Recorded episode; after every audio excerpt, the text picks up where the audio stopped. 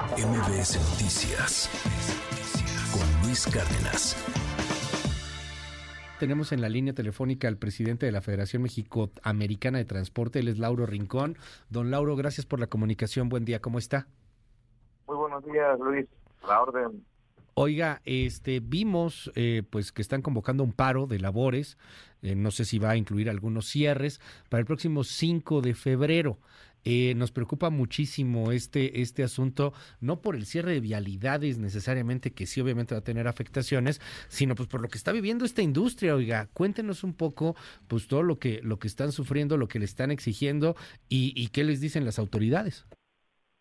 Así es, Luis, pues mira, desgraciadamente nos estamos viendo en la necesidad de manifestarnos a nivel nacional en este momento nos aliamos, vamos, 15 organizaciones que se han sumado, este, empezamos con ocho grupos, somos 15 en este momento, donde pues estamos alzando la voz por la alta inseguridad y sobre todo por el asesinato de muchos compañeros operadores, que es lo más grave. Esto está ocasionando, obviamente, lo que decía la compañera reportera, la migración, la fuga de mano de obra a otros países, Estados Unidos o Canadá, con mejores garantías de trabajo, de sueldos y de seguridad sobre todo. Entonces, desgraciadamente, la falta de atención, la falta de estrategias eh, que no han servido las actuales para garantizar la seguridad en carretera para todos los mexicanos, no nada más para el sector transporte.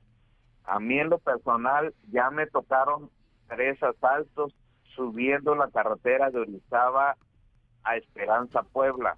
¿A usted le tocaron? ya me tocó ver cómo eh, le robaban autos, camionetas a los ciudadanos, cómo estaban sacando los camiones de la autopista al camino vecinal en la zona serrana. Entonces, algo que el gobierno lo sabe perfectamente, tiene toda la información, simplemente no quieren actuar.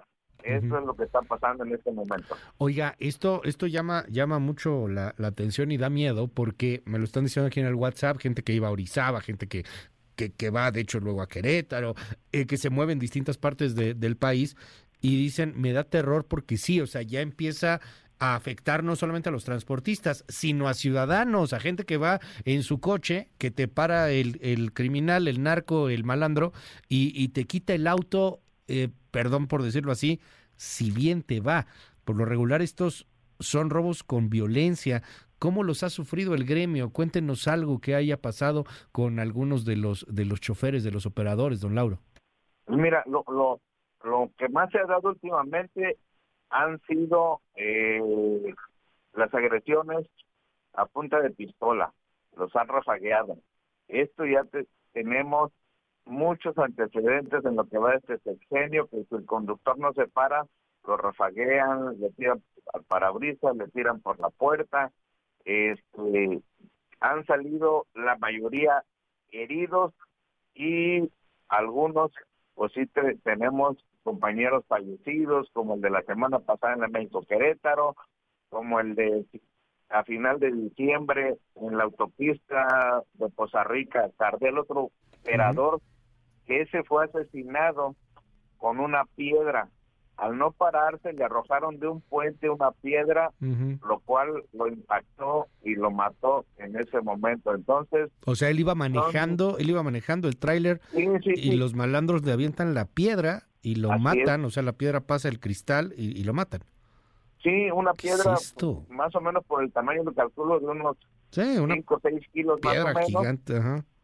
Este, lo impactó y lo mató en ese momento por la velocidad que lleva el vehículo y el tamaño de la piedra murió en el lugar el compañero. Fueron dos eventos ese día. Uno murió, el otro salió herido. Entonces, eh, tienen diferentes modos de actuar, pero todos son eh, de manera que te pueden ocasionar la muerte. Oiga, ¿qué, qué le dice la Guardia Nacional? ¿Qué, ¿Qué dicen en el gobierno, en la República? Es que esta bronca está cañona, nos decía Diana Alcaraz, nuestra jefa de información hace un momento aquí en este espacio, que se han registrado a lo largo del sexenio más de 85 mil incidentes que, que, van por los robos de vehículos, ¿no? Estamos hablando de unos 40 incidentes diarios. ¿Qué, qué dicen? Eh, ¿qué, ¿qué, les protegen? ¿Qué, qué, qué, ¿Qué garantía hay? ¿Qué búsqueda de solución? O sea, no se puede seguir así. No, mira, ahí te va lo que pasa en Puebla. El punto de esperanza, la caseta de esperanza exactamente. Ajá. Y la población, el pueblo que se llama precisamente Esperanza, toda la población defiende y protege a los malandros. ¿Por qué? Porque de un full que se roba, por decir, cargado con azúcar, un Va el pueblo. Uh -huh. se lo regalan, se lo reparten al pueblo. Eso pasa con todo tipo de mercancías. Le regalan al pueblo parte de lo robado uh -huh. y eso hace que sean protegidos por los mismos pobladores. Entonces, esto está más complicado todavía y eso lo vivimos en la mayoría de los poblados Uh -huh. que están eh, asentados a orilla de las carreteras o de las autopistas. Esto es lo que ha pasado últimamente, entonces Ya. eso también hace, no sé Uh si sea lo que detiene la actuación de la Guardia Nacional, pero definitivamente no están actuando ni están cumpliendo con lo que, que, que les toca hacer. Las Eh, ¿Les dicen algo? O sea, porque es, ministeriales ya. de investigación, tanto estatales como federales, que deben de hacer ese trabajo para ver quiénes están llevando a cabo este tipo de actividades, no están haciendo absolutamente nada. Cosa, De todas las denuncias que existen en las fiscalías estatales y federales, no hay gente detenida al cual eh, tengan ya eh, directamente señalados sí, para aplicarles los delitos que están cometiendo las carreteras. Oiga, eh, eh, ¿hay, ¿hay alguna mesa de diálogo? O sea, porque entiendo todo esto por, y es complejísimo, o sea, le toca a estatales, le toca a municipales, le toca a los ministerios públicos, le, le toca a todo mundo, pero es que todo mundo se hace tonto. Este, o sea, insisto, no hay, no hay algún canal para empezar a buscarle solución a este problema. Mira, Luis, teníamos anteriormente, en el sexenio anterior, cada mes mesas de trabajo en las coordinaciones estatales de la extinta Policía Federal.